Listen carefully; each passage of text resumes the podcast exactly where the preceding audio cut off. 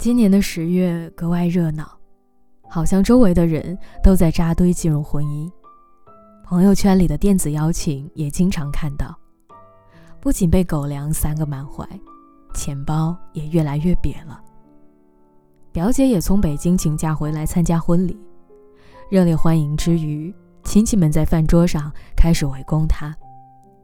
最近恋爱了吗？打算什么时候结婚啊？再晚的话，以后生孩子可能有风险了。表姐一边假笑一边应付，我在旁边都替她觉得头大，赶紧使个眼色喊她去楼下便利店买饮料。一出门，她长舒一口气，谢天谢地，罪人解脱了。转头冲我笑，完全没有苦涩和无奈，因为她一个人。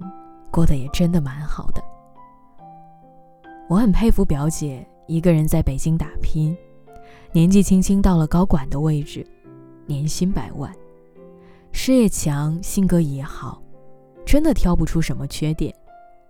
但是在很多长辈的眼里，不结婚就是最大的缺点。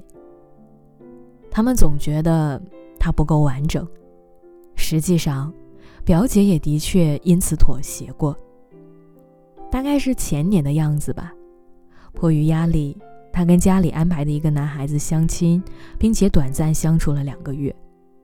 外表、家境、个人情况，的确都算得上是合适的。可他们都不是为了谈感情而谈感情的，所以彼此又理智又克制，就像两个陌生人试图亲吻，真的难。后来还是算了。真的没有火花，尴尬，是表姐对那段时间最大的印象。其实到了一定的年纪，反而会更喜欢慢一点的关系，两个人是慢慢熟悉，并且慢慢相爱的，而不是花大精力追你几天让你心软，新鲜感过去以后就开始冷暴力。况且，结婚和恋爱还真的不一样。婚姻的选择背后是两个完全不同的家庭，仅代表着不仅以后你要跟这个人过日子，也代表着和他背后的家庭有了脱不开的关系。所以，与其为了别人的看法急匆匆地迈进婚姻，倒不如在对的人还没来之前选择高质量的单身。就算一辈子都不结婚。那又有什么关系呢？真正在乎你的人，在乎的不是你有没有结婚，而是你过得是否开心。有人曾经在书里写道：“他说，人人需要安全感，但真正持久的安全感，只能来自你的内心。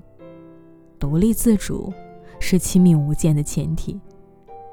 不要只是等着你的好男人出现，别忘了你自己。”是个好女人。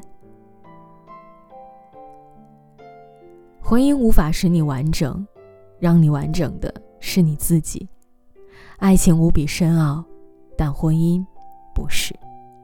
每个人在这一生中都会遇见心动，也会经历别离，会发现共情，也会感受孤独，这都是常态。一时的情绪其实很快就会过去，不需要另外一个人来负担它。除非，另外一个人的出现，让你们都成了更闪耀的彼此。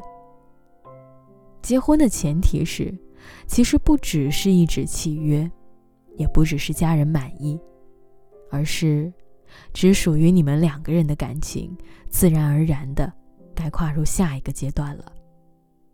结不结婚是你们的选择，你们尊重的是彼此的想法，延续的。